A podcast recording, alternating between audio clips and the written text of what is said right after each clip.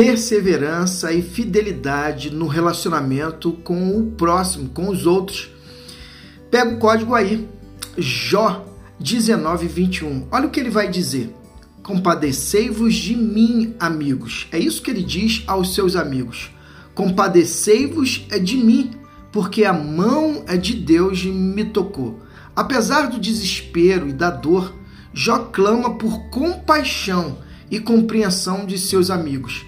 Ele valoriza a comunidade e reconhece a importância da conexão humana. Imagine um amigo ou um ente querido que passou por uma provação semelhante à dor de Jó. Como seria a nossa reação?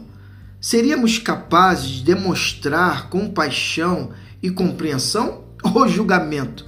Nossos relacionamentos é, prosperam quando temos perseverança e fidelidade, especialmente durante as dificuldades.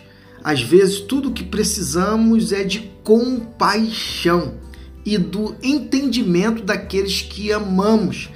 É isso que esperamos em meio ao contexto difícil da vida. Por isso que Jó vai justamente clamar para que eles pudessem ter uma compreensão do estado emocional e espiritual que Jó estava a vivenciar. Por isso, é valorize sim o seu relacionamento com o próximo e peça para que ele seja um canal de bênção para a sua vida. E que Deus te abençoe.